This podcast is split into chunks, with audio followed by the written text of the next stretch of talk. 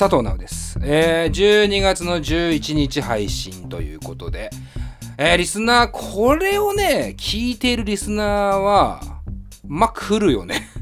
まあ、来るよね。ねえ12月14日土曜日、えー新宿ロフトにて、レディオ DTM の配信500回プラス10周年記念イベント、行いますよ行いますよなんかテンション低くねえか、お前らの。何？言わっていい抜いてきた。抜いてきた。お前しこってた？いやいやいやそんなことない。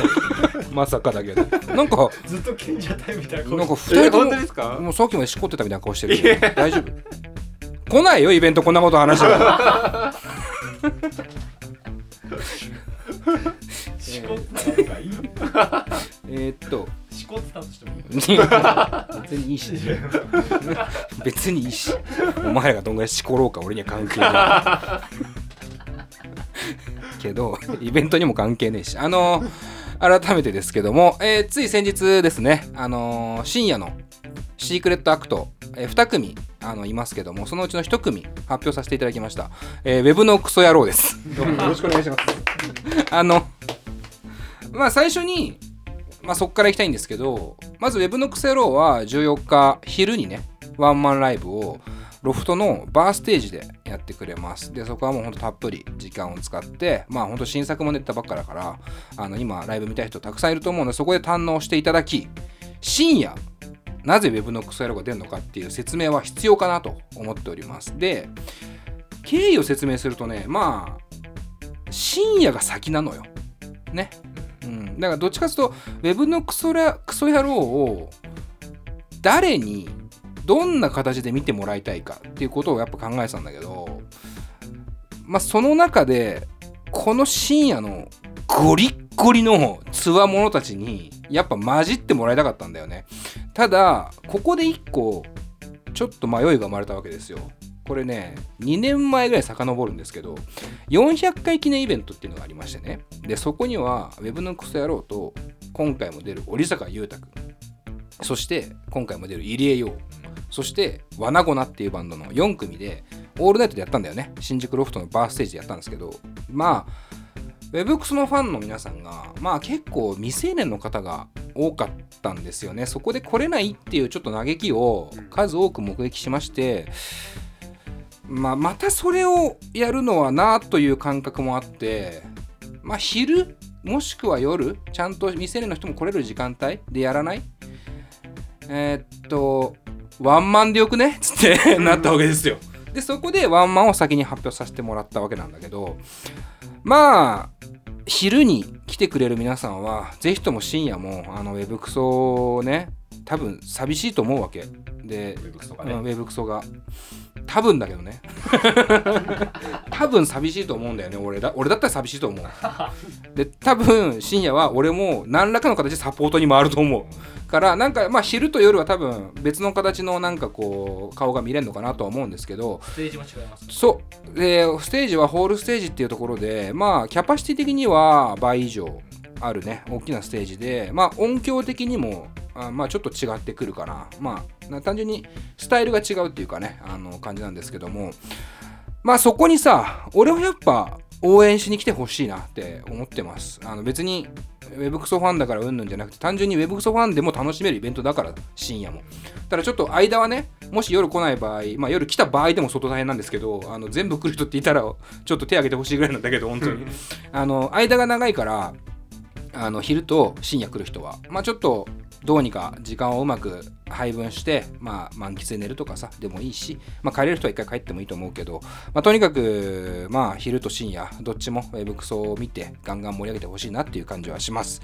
ということで、まあ、とりあえずはシークレット解禁がねそれが一つありましてでまあ今まで通り夜は、えー、織坂優太合奏、まあ、そしてハバナイスでで最終発表がイースタンユースだったわけででこのスリーマンはまだ一応チケットはあるということなので、まあ、ぜひとも買ってほしいです。でその夜に来た人も深夜無料で入れます。ワンドリンクのみで入れます。で深夜はえーウェブクソがね加わってあとは入江陽さんがいてあのおとぎ話がいて東郷清丸くんがいて Dos Monos がいてトリプルファイヤーがいて Half Mile Beach Club がいてホピがいる。そしてシークレットアクトがもう一組いるんだけど、まあ、これは期待しててください。本当に。あのーこれ多分当日発表になります。別にもう直前だから言ってもいいと思うんだけど当日に発表します。でまあこれに関しては結構驚きの、えーアクトになってるんであのぜひとも皆さんね当日まで情報をちゃんとチェックしてほしいなと思います。で、えーチケットなんですけど昼に関してはもうソールドアウト。ね。やったじゃん。やっとだよ いやほんとていうかやっとって言い方もよくないね。だってウェブのクソ野郎のおかげだからね完全に。120%ウェブのクソ野郎のおかげだから。だってワンマンなんだもん。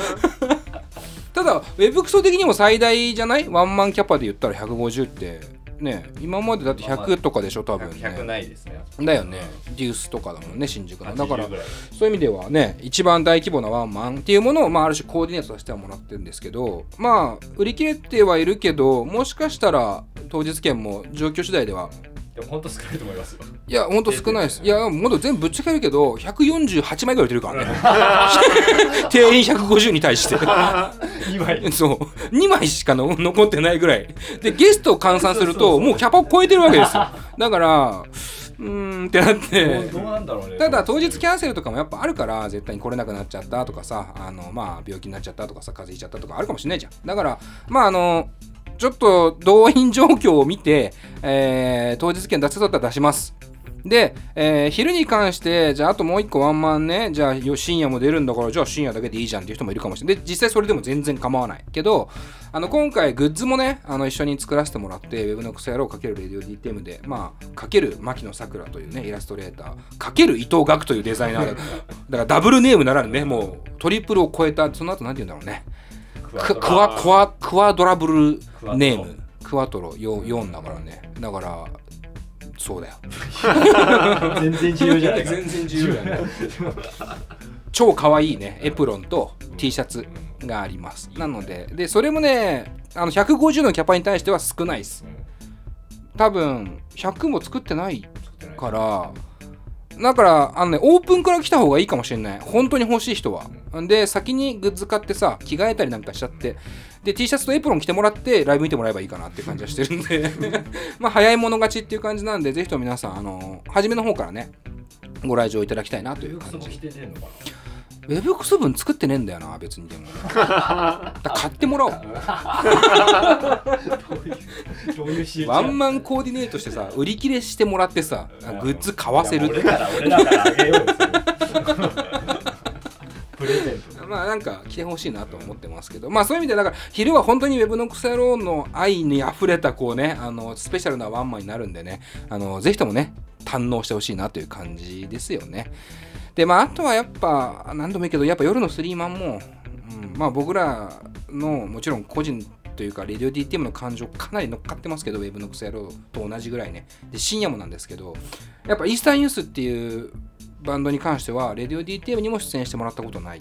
本当に今回のイベントっていうもので初めてご一緒するわけなんだけど、まあ今年最後のライブが我々のイベント、トリプルファイヤーもね、深夜のトリプルファイヤーもそうだったけど、なんだろうね、本当に背筋が伸びます。えで、まああの、それは僕らだけじゃなくて、多分出演してくれる折坂君も、ハバナイのみんなも、多分ね、ちょっと、クッてなってると思いますよ。うん。まあ、あの、のろしのゲストの回もね、折坂君来てくれて、生きて帰れるか不安ですって言ってたからさ、やっぱ、それぐらいね、やっぱバシバシにね、ぶつかり合ってもらいたいスリーマン。これは、それこそ Web クソファンにも見てほしいぐらいだからねね昼、夜、深夜、ね、全部来たら何の得点もないけど、ね、なんかそれでもいいからさ、あの全部見てさ、なんかちょっと堪能してほしいなっていう感じはしますよ。で、まあ、深夜はもう完全にパーティーなんで、もうなんかウッドストックのゲート壊れた後みたいなイメージなんで、あの当日券1000円だけであの入れるんでね。あのもしよかったらこう友達とかさ呼んでさ。何歳向けなんだよ。何が？ホットストックの僕。ゲート壊れた後。その話詳しくしようか。後で後で。うん後で後でしよう。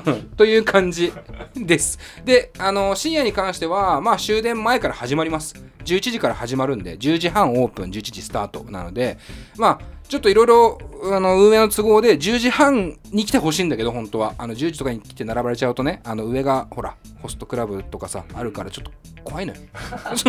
場所場所そう場所ちょちょ場所が場所だから歌舞伎町だから。やっぱマットシティ歌舞伎町っていうのはあるから。まあでも。ついついこの間ね。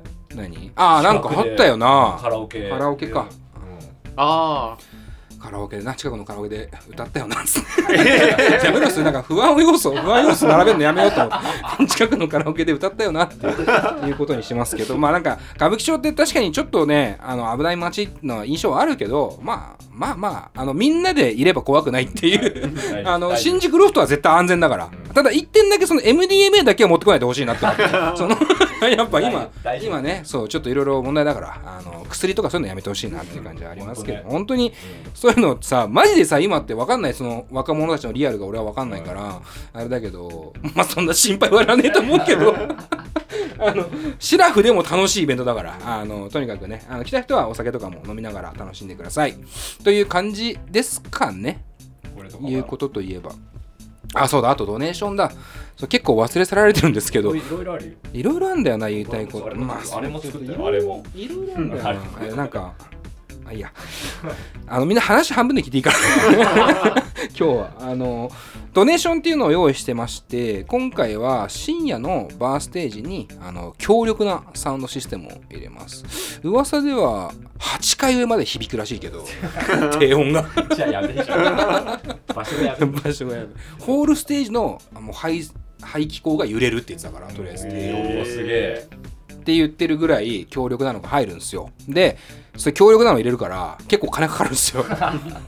で金かかるのにチケット1000円だから 深夜。昼夜来たら無料だいろしいろ間違っちゃってるからいろいろ間違っちゃっててあれこれ寄付必要だなってなって あの急遽ドネーション作った部分があったんですよね。でそれのお返しとしてあのステッカーを作りました。で、えー今回牧野さくらさんに全出演者のイラストを描いてもらってるんですけど僕らもね金子も岩橋くんまで描いてくれてて、岩橋の友達も。そうだよ岩橋の友達の宇宙人も描いてる友達これムラートンね。でこの左上にいるのがあのだって言っちゃいけない。ピーマンの P 入れなきゃダメだ。やめ新スタッフね。まあ当日来た人はね顔見れちゃうわけだけども。というまあ素晴らしいイラストをあのなんていうのこれ。ライブハウスのさパスってあんじゃん多分見たことある人多いと思うんだけどあの布みたいなあの素材にあの服に貼れるような粘着性のものなんですけどそれを作りました。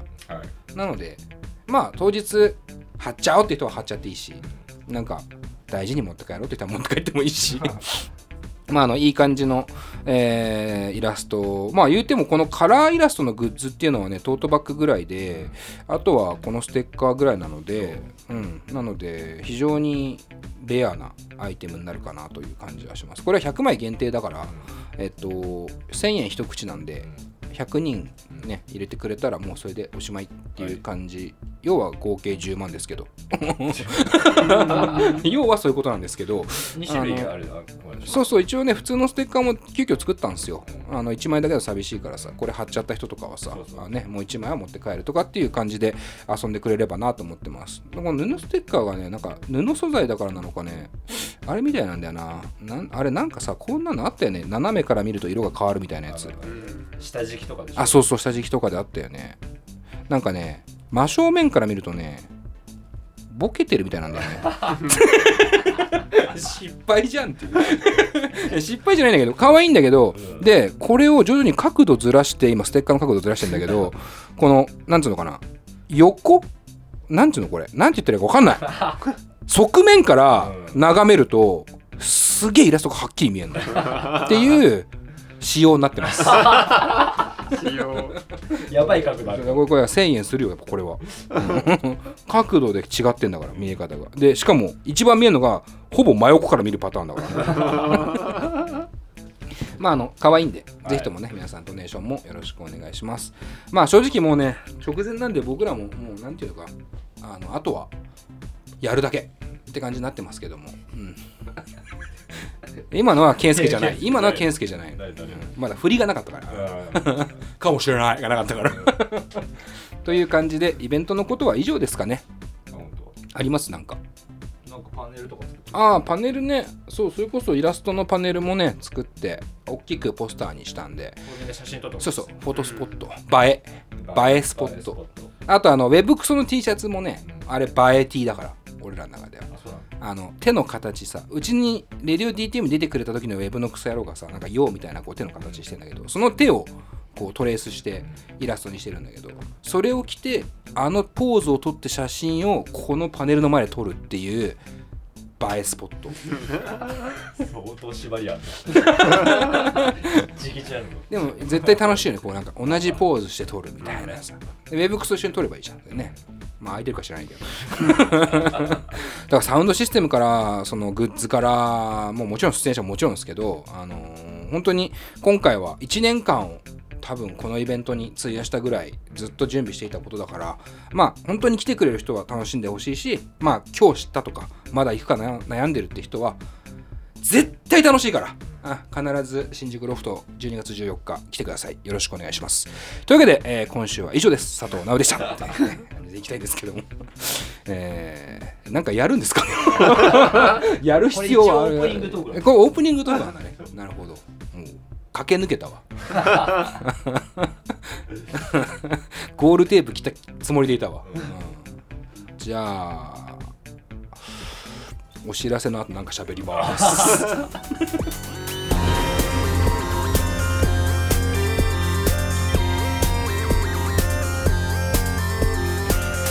ポッドキャストミュージックプログラム「レディオ DTM」この番組はスタッフ大募集中の「レディオ DTM」の制作でお送りします。ポッドキャストミュージックプログラム「レディオ DTM」はいということで、えー何すんだよ。もうやることないだろ今日。直前スペシャルですから。あそっか。イベントアニバーサリーイベント直前スペシャル、うん。だからね、うん。だからまあこっからだからそっか。グランメゾン東京の話する。でしょなんかもう本当こんなことさ言うのも嫌だしまあ俺らもなんていうの非営利団体ですからなんかどうでもいいっちゃいいことなんですけどマジで聞かなくていいかもしれない 今日。今日、もう。うんもしかしたらだけど。用は済んでる。かめちゃくちゃ面白い可能性もある。可能性だけはあるとあー思い出した。何何？ベストポッドキャストじゃん俺ら。おーやべえ！やばお前それじゃん！それ言ってないじゃん！いや俺らね 世界のベストポッドキャスト賞ですよ。ね。これだからまあ説明が必要だと思うんですけど「レディオ DTM」っていう番組って2009年に立ち上がったのね。うん。でそっから10年やったわけ。10年ぐらいやって初めてポッドキャストっていう正式なアップルがやっているものになんつうの対応した今のは今のは流しちゃいけないゲップだからマジで。今のは放送しちゃいけないゲップなのよ絶対に。今今のはブルーっつって。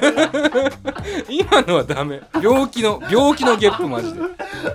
最近病気だから。それもその話もある。その話は後で。その話は後で、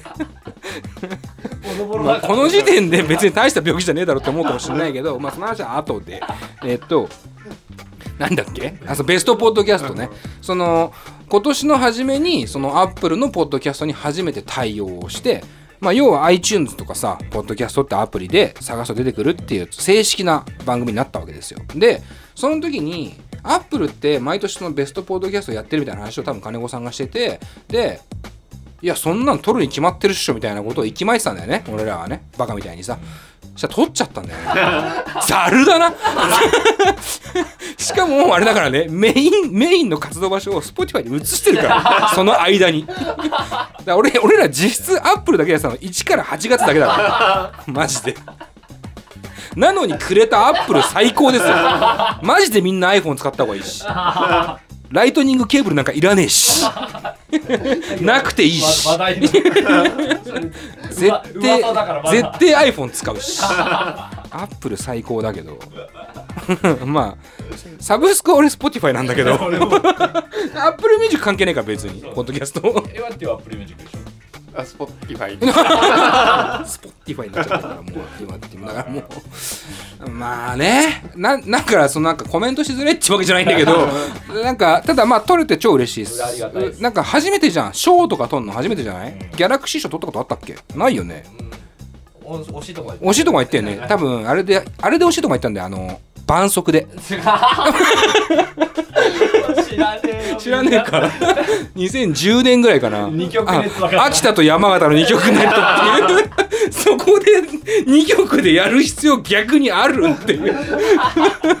やつかな。俺が初めて民放で MC やったあの番組かなって思ったけど。それも違うか。それかまあだから失敗から学べばいいじゃん。あれはかなりよかった。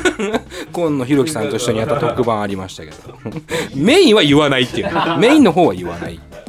けどまあ賞を取るの初めてだから結構嬉しいよ。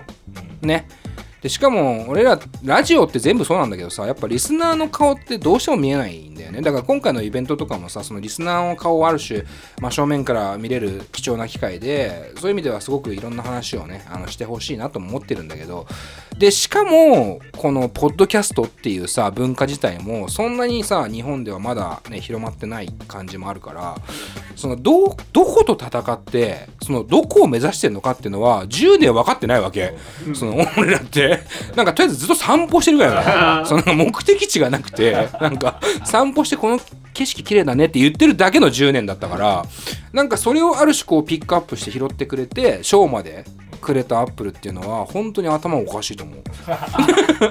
いい意味でねあのいい意味でそこまでアンテナ張ってやってくれてんだっていうのはすごい嬉しいなと思う。でただ20個ぐらいかな。20番組ぐらいがその2019年ベストポッドキャストっていうのに選ばれてんだけどあのねこれは語弊っていうかその角が立つけど正直ね相手にならない。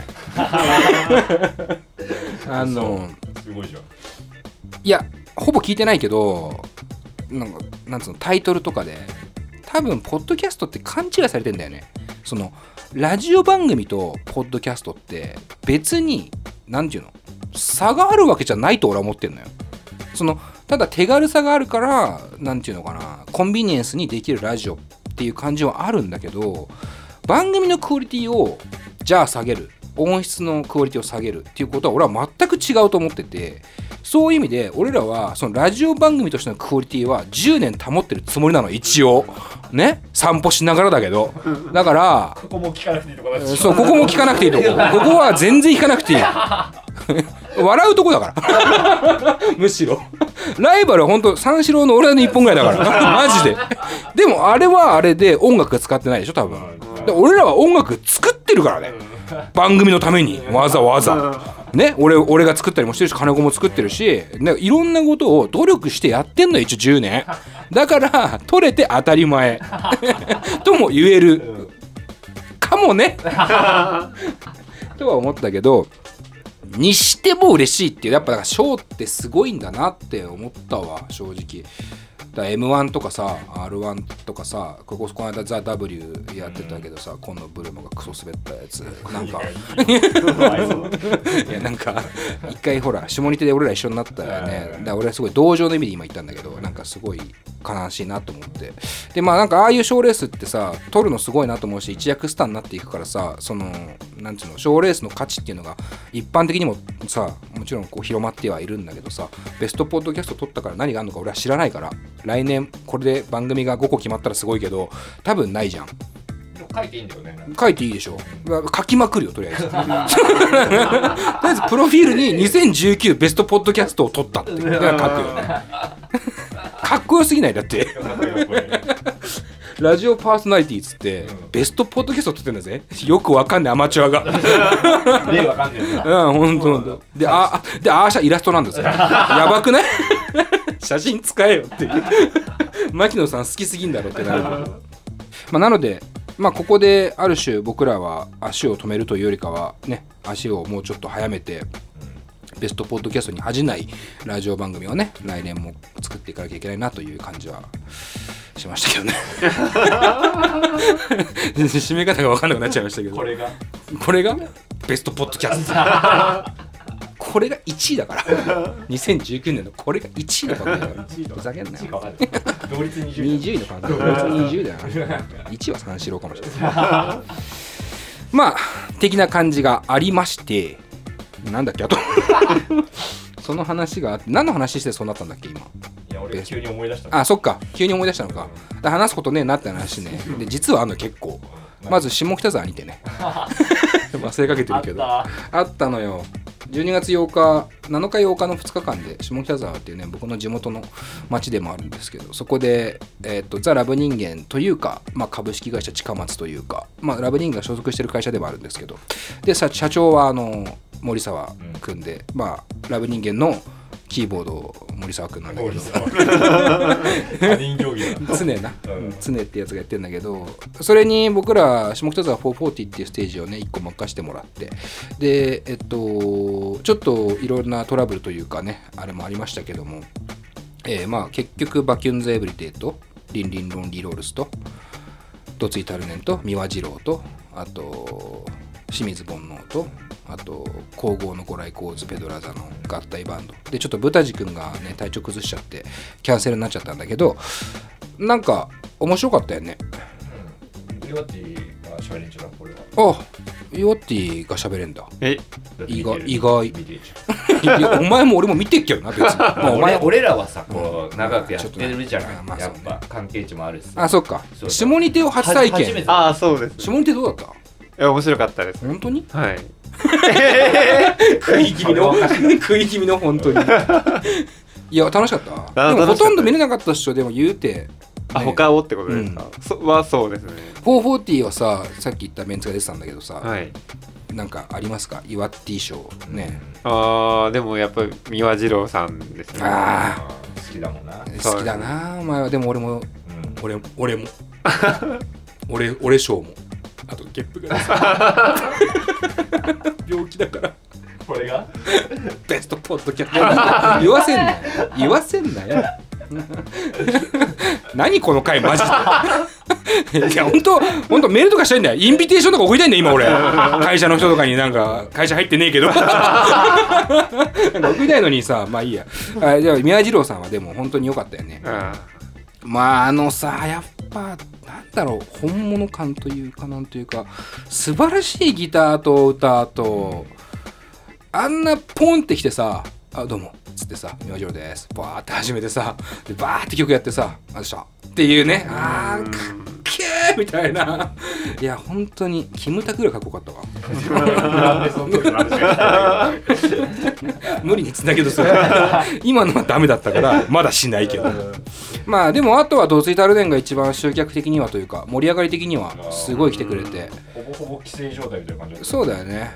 で しかもフォーモーティこれ別にディスじゃないマジでディスじゃないから勘違いしないでほしいんだけどあの椅子を出さなきゃいけないというか、まあ、椅子とテーブルがあっての440っていう空間だからどっちイタルネの時とかカオスだったよね。そのなんかなんでみんな座って乗ってんのっていう。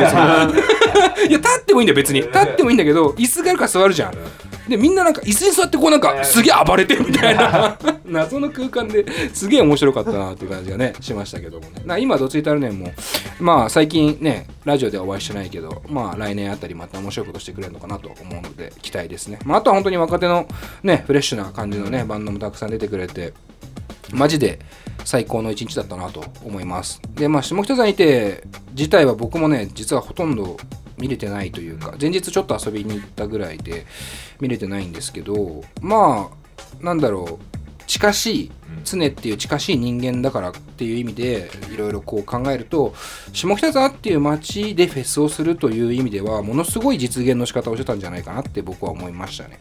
その駅前が今再開発でさものすごく変わっていく中で下北沢っていう街の使い方も多分いろいろ変わってると思うんだけど、まあ、そこで駅前のあの広場を物販スペースとかその無料ステージとかっていう風にやってでちゃんとこうさ装飾も全部やってフェスっぽい。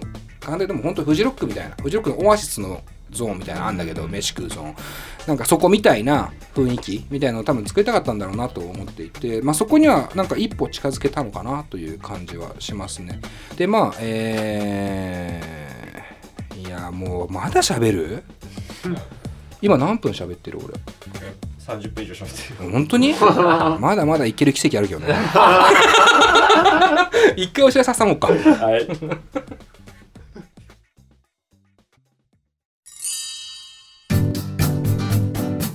現在レディオ DTM では番組で流す CM スポットの枠を販売しております。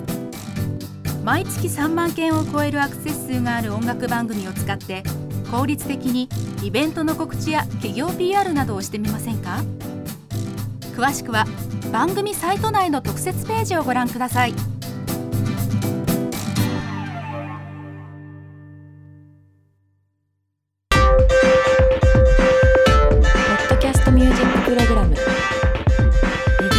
さ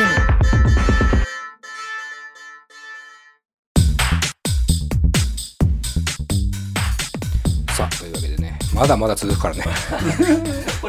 いやただいやそう本当にもう一回言いたいけどマジで聞かなくていい。だからなんだろうね。本当に聞かなくていいからなんでやってるのかもわからない。そのだってこんなことまあこんなことしかやってるラジオねえけどなんつうかその基本ラジオなんかさ世間話してるだけのさメディアだから別にまあ大きく取ればそんなもんなんですけど。まああのーそうグランメゾン東京ですよね ちょちょっと唐突唐突すぎたか。今のちょっとダメだな。唐突すぎてちょっとダメだわ。じゃあ僕の病気の話した方がいいな。だから振りね振りが効いちゃってたから、うん、ちょっとまあこれねすごい話というかイベント前に。イベント前に。実は僕ね最近その最近っていうかここ23年はちゃんと健康診断的なものを受けるようにしてるんですよ。で、まあ、血液検査とかさあの検尿とか検便とかいろいろやるんだけど心電図からレントゲンから。で今回今年初めてやったのが、えー、と大腸内視鏡と胃カメラ。だからもう上から下から。上から下から。で結果的にい胃下小腸あたりで ET みたいになるっていうこう。カメラとカメラで。ET みたいにそうそうそう。あおうち電話おうち電話おうち電話ってなっちゃう。それ ET か。それ ET あのクローゼットとか。じゃああれだよ。あの死体袋みたいに入ってこうあ開けた時に開けた時の ET おうち電話おうち電話おうち電話これちなみにサマーズの三村さんがやってたんだけど。パクリですけど完全に。いいものまねだなと思って。それまで ET おうち電話とかなんだけど開けた時だけおうち電話おうち電話おうち電話ってすげえ興奮してるっていう ET ね。だからなんだけど なんだっけあ病気ね。そうそれでそう胃カメラと大腸内視鏡やってでまあそこでまず1個見つかったのは大腸内視鏡の時にあのポリープが見つかりまして。これ別になんかギャグにしても別にいいと思うんだけど まあ切ったのよもう。手術したんだから。簡単に言うと。これほんと手術なんだって、俺だから初めてさ大腸内視鏡やったことある？ない。ない？ですね。あない。大腸内視鏡だからあのアナルから入れていくのね まずその。そうそうそう。でその最初にさまず前日にさ飯を食わないでさであの下剤みたいなさしょっぱい水をね2リットル飲むのよ。え朝7時に起きて。で30ん10分ごとに200ミリかな。とかで15分かな。で150分必ずかけて200ミリずつ飲んで毎回トイレに行くっていうことをやんなきゃいけないのよ。え大腸内視鏡でそうすると要は体の中のまあ全部出て綺麗な状態でカメラが入れられる。じゃないとほら汚ねえから単純に。でそれをやっていざその検査の日になってやってみたんだけどまあそのまず指をさツポって入れられるわけですよ。ちょっと肛門緩めて。だからそのアナルセックスと一緒だよな。やり方。やり方的には一緒。なんかい。いや俺もやったことはねえけど。俺の友達しかやったことない。でそのやった相手からまあいいや。いやいやなんでもないなんでもない。いいとして。でそう入れるわけ。カメラを。でそのカメラを大腸って肛門につながってるわけだからアナルにつながってるわけだからそのもうガーって大腸の先っちょまで入れるわけよ。でその先で小腸なの。で小腸は多分入れちゃいけないのよ。なんかあんのよ。G スポット的な。う んわかんないけど。なんかまあとりあえず入れちゃダメなの。でその大腸の端っこまで行ってからこう抜きながらカメラで見ていくわけよ。徐々にこう。ね。でその映像を自分も見れるのよ。えだから初めてなんだけど俺は。自分の内臓の中を見れるわけ。でそれがね結構汚い話はあんましたくないから何とも言えないんですけど気持ちいいのよ。そのまず内臓の中もちろん前日いろいろこう綺麗にしてあるんだけどとはいえちょっと汚いわけ。でそれをすごいなって思ったんだけどカメラから水がピュッて出るのね。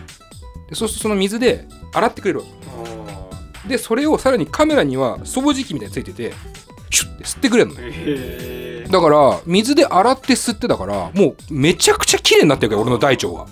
でそうすそうしないと要はそのポリープとかが見えないから。で僕はまあ割と本当に序盤抜く全部抜くまでにね15分ぐらいかけるのかな。結構ゆっくりやるんだけどあの初め2分ぐらいでそこポリープ見つかって。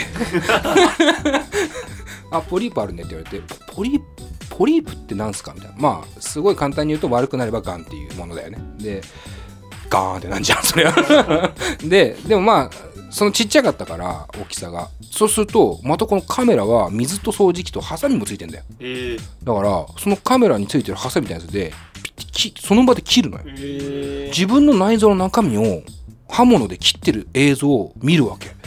でもお腹何にも感じないの全然痛くもないしてかもう入ってるっていうことすらないんだよね。でこう切って見つかったねみたいな。えそんな感じなんですか？みたいな。でこう抜いていくじゃん。で徐々にまた汚かったらさシュッてやってさ。でそっから結局何も見つからなかったのよ。でチュルンってこう抜ける時になんか あんまあれだけどちょっとなんか興奮しちゃったね。扉があのね、開いちゃもうなんか、まあ、ほんと一言で言うと、ちゃ気持ちいいんだよね。これだから、語弊というか、まあ別にね、そういいんだけど、その趣味があるかどうかは。俺はないんだよ。ないんだけど、ただ、あの抜ける時の気持ちよさと、あとはその、内臓に何にも入っていない。食道から肛門まで、あアナルまで、その、肛門でよかった の間に何にもない真っ白綺麗な状態になるのって実は生まれてから初めてなんだよ人間って。やらないと。だってそうじゃん。そんなやってないでしょ。だって普段からさあの大腸の中洗ってないでしょ。だからみんな残ってんだよ。いろんなものが。なんだけどそれがなくなったからまあそのもちろん映像で見れるからってのはあるけど体感的にもなんかなんていうのかな。すっきりしたみたいな感じがだから要は腸内洗浄だよね。流行ってたけどちょっと前ね。だからすごいいい。からやった方がいいよお前ら。何が見つかるか分かんないんだから。で俺はポリープが見つかったんだよ。でそれで切って。で胃カメラ。なんもなかった。でこれが俺の病気の話かと思うじゃん。で違うのよ。まだまだ続くんだけど。でただ俺調子は悪いわけ結構。なんかだるいとかあんのねでなんだろうなと思って病院に行ってあと不眠症もあったのよ。実は。でほんと1日平均2時間とかしか寝てなかったんだけど。でそれの相談もしてたらあの一回その睡眠状況を調べた方がいいかもしれないって言われて鼻にね管を通して指に心電図測るやつみたいなのをつけて寝てあのそれを後で提出すると睡眠中にどれぐらい呼吸してるのかが分かるって検査があるんですよ。これあの病名で言うと睡眠時無呼吸症候群っていう病気を調べるものなんですけどそれを調べたらあの病気だったんだよね。重症でした。あの息してない。1時間のうちにまず息が止まる回数っていうのがあるんだよ。でそれが俺はね30回ぐらいだったの。えええだよな。だから簡単に2分に1回止まってんの。でいっちゃん長くて30秒止まってんだって。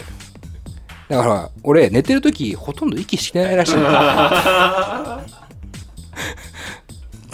だからそう考えたら俺よく生きてんなって思うけど なんで太ってんだよ。なんで太ってんだよおかしいだろ。それ関係ない息と。全然関係ないじゃん。だって不眠症でさ、ポリープもあったんうんなんか痩せてる人っぽくない？そうか。それだお前マシニストの見過ぎじゃねえか、ファシリストだけど、うん、クリスチャン・ベールだろ、ううん。ん今流行りの。超適当に言っちゃった今。すごい。俺ラジオパーソナリティとしてあるまじきぐらい軽軽はずみな発言をして今流行りのって言っちゃったわ。クリスチャン・ベールなんか流行ってねえよせめてアイリッシュマンとかにつなげたかったけど、うん、流行ってないですけどまあそのまああったよね。不眠症っていうかあの何日間寝ないかみたいなあの映画があるんだけどマシニストっていう。でものすごくガリガリになっちゃうんだけど。まあだから本当だ俺は太ってからもう10年以上あるから俺下手したら10年間息してない可能性あるわけ、ね、寝ながら。でこれって実は本当に危なくて。こっからは本当の病気の話なんだけどこれね結構有名この病気が最近実は有名になってるんですよ。それなんでかっていうとあのおぎやはぎの矢作さんがラジオで言ったんだよね。あのメガネビーキで TBS ラジオの。でそこで矢作さんって1時間に50回とか止まってんだよ で最長1分とか止まってんの。だからほぼ死んでんの。寝てんじゃないの。ほぼ死んでんので本当にでもそういう人って突然死しちゃうんだって。突然死しちゃう人が結構いるらしいのよ。でもさこの病気って検査しないと分かんないから多分潜在的になっちゃってその要は潜伏してる人が結構いるらしいんだよね。で俺はたまたま調べられたからあの今度 CPAP っていうこれまた流行ってますけどね。あのラジオ業界で流行ってるよね。だから俺はちょっとラジオ業界に仲間入りした気分ですけど CPAP 話ができるっていうのはなんかあのまあ矢作さんに始まりあのプロデューサーテレビ東京のプロデューサーの佐久間さん、ね、今「オールナイトニッポン」やってますけど。とか伊集院さん。もねやってますけど TBS だからその辺の人たちが今 CPAP っていうのがすごいと。それ何かっていうとあの強制的に寝てる間に酸素を送る機械なんですよだからマスクをしながら寝なきゃいけない。機械をつけてマスクをして寝る。だからもうほぼ入院ですよね。ですけどそれをやることによってものすごい脳みそがスッキリするんだって。普段入っていかない酸素がどんどん入っていくで快眠になってだから23時間寝ただけでもものすごくスッキリ起きれるらしいんだよ。でもそれってすごく高いのよ。その導入するのが。結構な機械だから。でも俺重症だと安くなるのよ。月3000円とかなの。で明日来ます CPAP 楽しみで仕方ないよね。だ俺なんか中毒になっちゃわねえかなって不安はあるんだけど。ね。だって別に毎日やった方がもちろんいいんだけど。やめらんなくなりそうだなっていう不安はあるけど。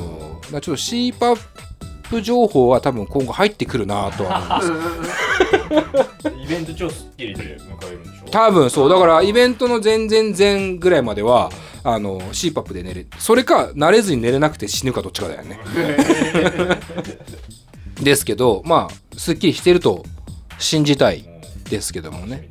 楽しみ楽しみ。本当に楽しみ。でもこれリスナーのみんな太ってないと思うけど 知らねえかそんなの。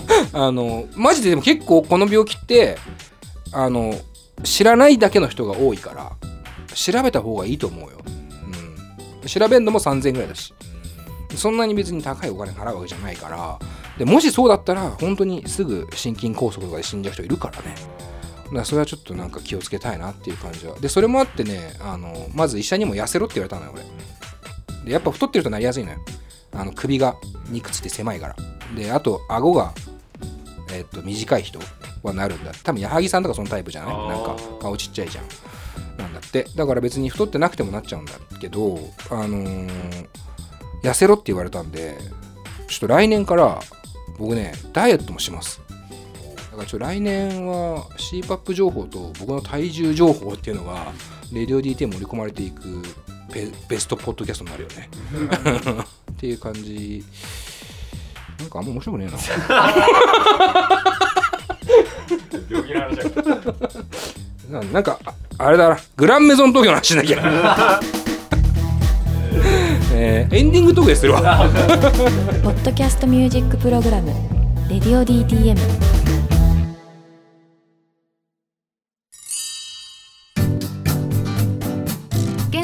レディオ DTM」では番組で流す CM スポットの枠を販売しております。毎月3万件を超えるアクセス数がある音楽番組を使って効率的にイベントの告知や企業 PR などをしてみませんか？詳しくは番組サイト内の特設ページをご覧ください。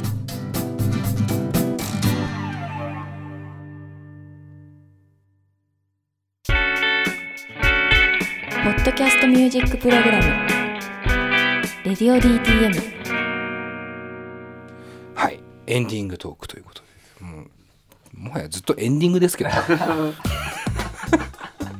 ここまでうんここまで聞いてる人は本当にね俺のこと好きすぎるよ。本当にねでもラジオってねなんかこういうもんなのかもなって毎回思うんだよな。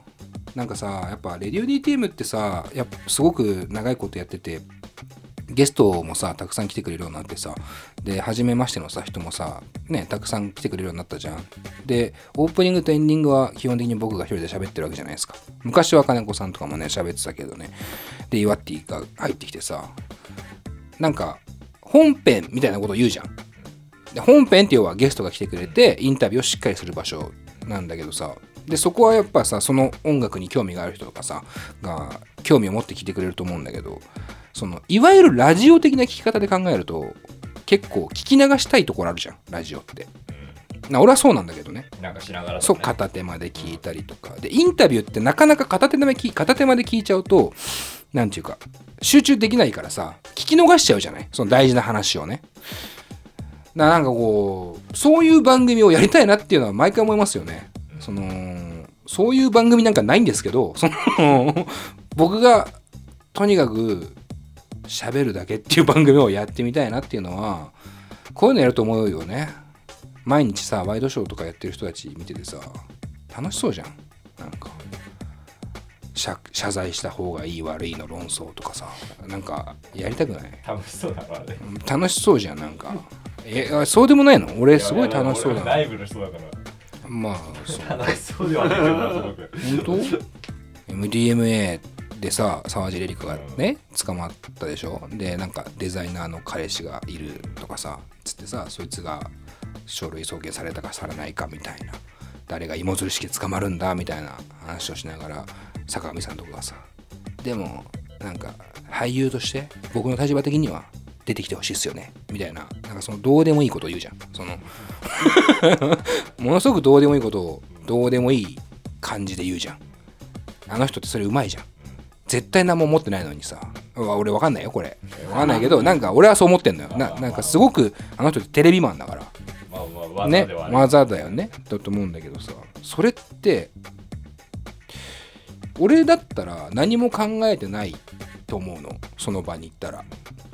そんな風にできるラジオじゃないじゃんレディオ DTM って。失礼に当たるから。てかまあみんなも考えてんだろうけどバイキングの バイキングって言っちゃったけどそのバ そのバイキングの人たちも考えてんだろうけどただ面白くないじゃんそんな。い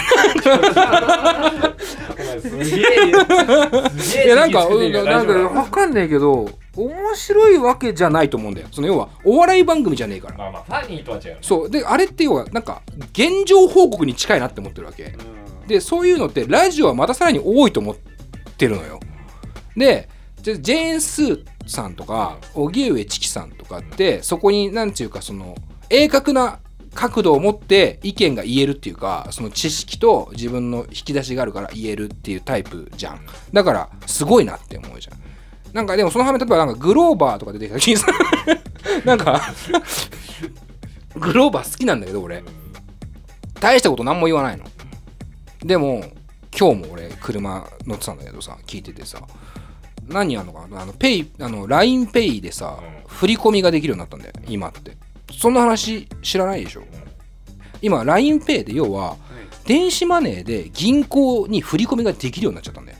でこれって銀行業界ではかなり大きな激震なんだよね。なぜなら振り込みっていうのは基本銀行しか手数料もらえてなかった。からあで、インターネットバンキングになって少し手数料が減って、それが LINEPay だとさらに減ると。で、しかもその手数料は LINEPay 側に入ると。ってなると銀行がやばいっていう話をグローバーがしてたんだけど、超つまんないじゃん。そんなんすか違う違う、超つまんないっていうかこれ違うんだよ。その超つまんないっていうのは、この、この情報を伝えることは非常に大事。なんだけど、ボケようがないじゃん。なんつうの。まあね難しいそうボケで、ではボケてほしいわけでもないわけ。多分、はっきりした口調で、ね、なんかみんなが安心できる喋り方で、で、英語とかも織り交ぜながら喋るとかっていうことが求められてるんだろうけど、ただ別に面白いことは言ってないなって思うわけ。っていうラジオがやりたいなって思ってんのよ。グローバーに出たいグローバーになりたいのよ。本当に最近の目標。これ俺あと2時間喋れるなマジで。その今俺 NBA ハマってるから俺マジで聞かなくマジで止めて今ここからここから本当に止めてみんなマジで一回止めてほしいマジで。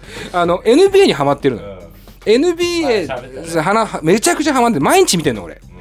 なんでかっていうとこれマジでなくなるよ。あの NBA 楽天 NBA っていうアプリがあると。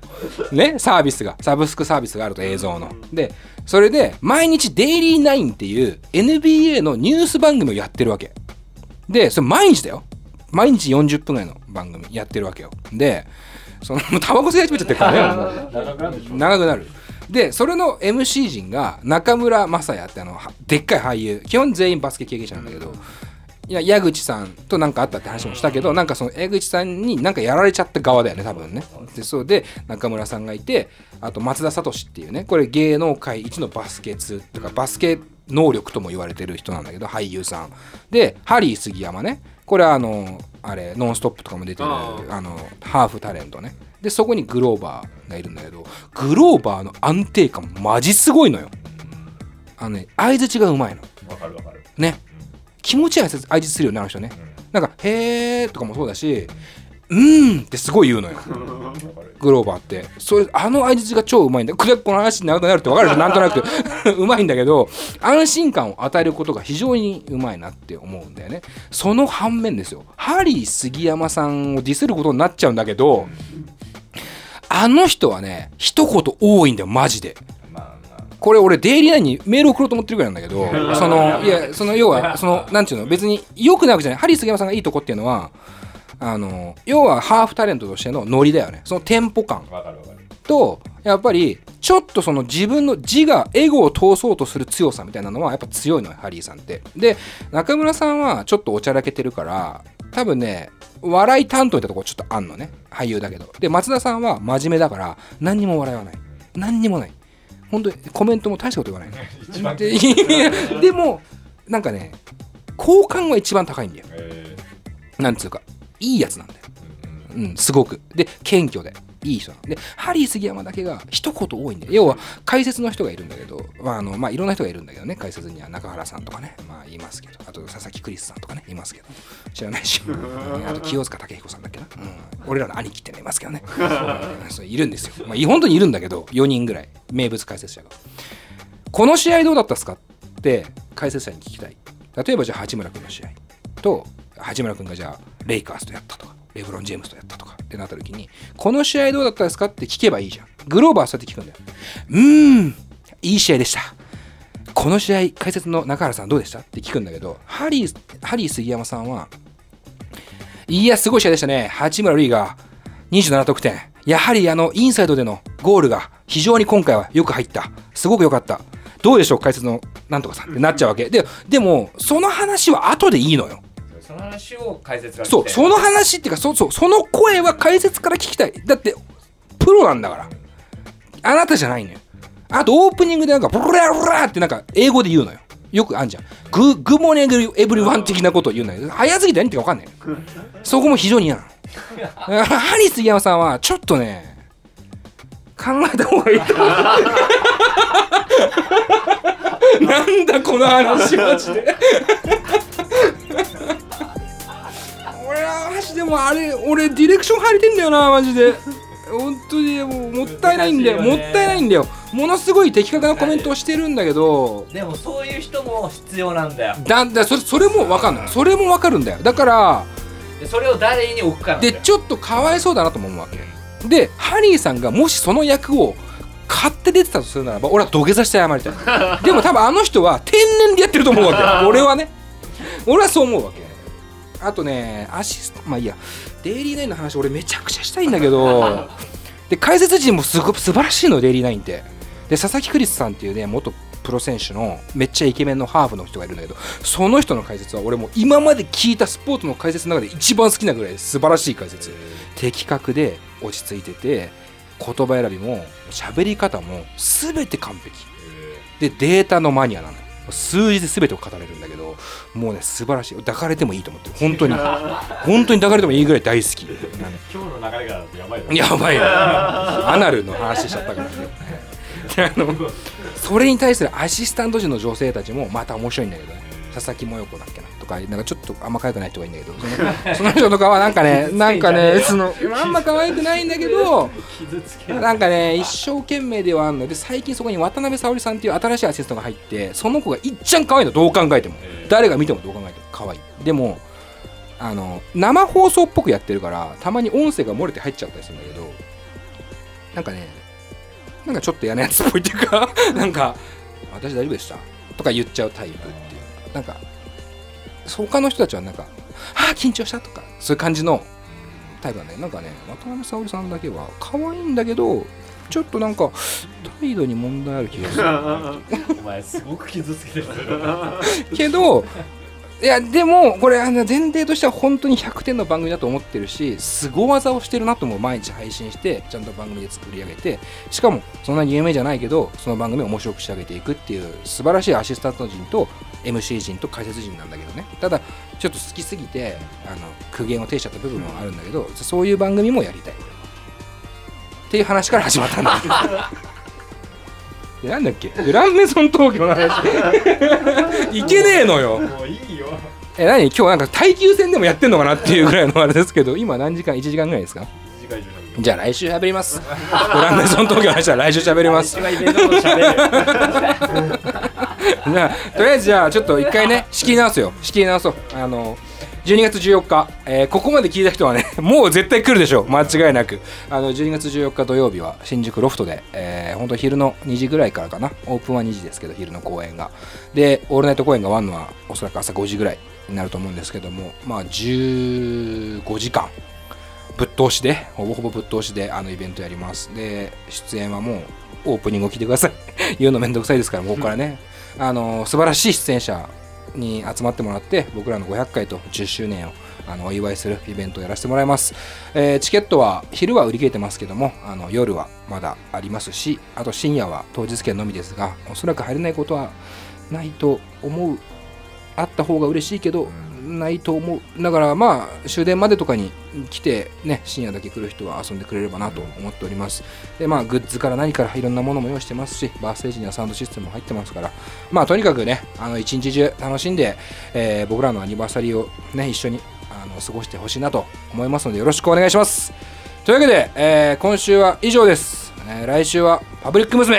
よろしくお願いします。佐藤直でした。